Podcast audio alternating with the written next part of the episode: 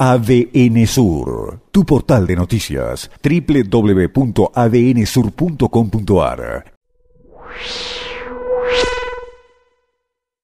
¿Cómo se hará para encontrar el necesario equilibrio en esta especie de caminata sobre un alambre tan delicado? Ese alambre, de un lado, te muestra en Comodoro Rivadavia, si traemos la pandemia mundial a nuestra escena chiquita, de ciudad, de región,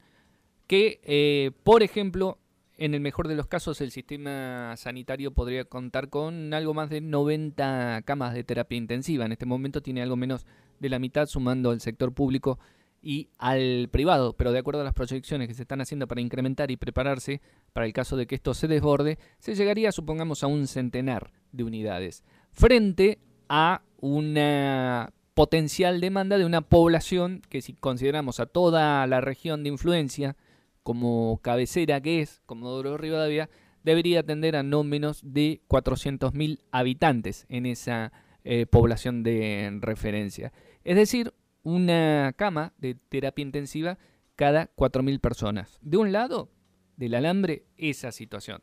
Del otro, todo el problema económico que empieza a generarse de la mano de lo que están atravesando distintos sectores eh, comerciales y empresarios. El caso de la Federación Hotelera y Gastronómica, que está solicitando auxilios para poder hacer frente al pago eh, de salarios, para poder seguir funcionando después de lo que es una temporada turística ya totalmente perdida. Sumado además si consideramos los efectos acumulativos de lo que pasó hace un año con el antivirus en la provincia eh, del Chubut, o lo que atraviesan los diversos sectores eh, comerciales de Comodoro Rivadavia que no están pudiendo funcionar y para quienes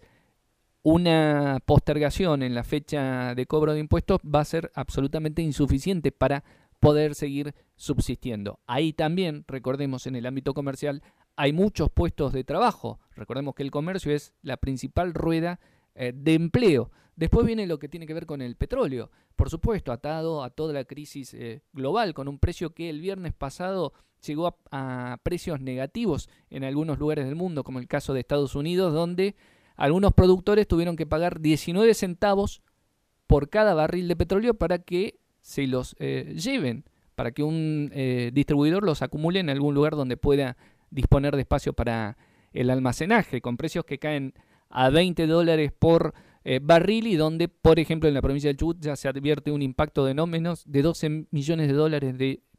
ingresos menos en este mes de marzo si se lo compara contra el mes de enero. Es decir, todo un combo de situaciones donde necesariamente de ese otro lado que muestra este imaginario alambre por el que estamos caminando, también es una amenaza seria y concreta, es decir, una actividad económica absolutamente paralizada. Por eso vuelvo a la pregunta del comienzo, ¿cómo plantear el equilibrio necesario para ir encontrando algunas posibilidades de flexibilizar la cuarentena después del 12 de abril? ¿Cómo hacer para que los instrumentos que se están pensando sean adecuados y eficientes con la importancia que los distintos sectores van a requerir para que la economía pueda eh, seguir funcionando y en definitiva además de la pandemia por coronavirus, después no sea una amenaza para la vida la imposibilidad de la subsistencia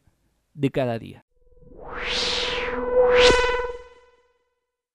ADN Sur, tu portal de noticias, www.adnsur.com.ar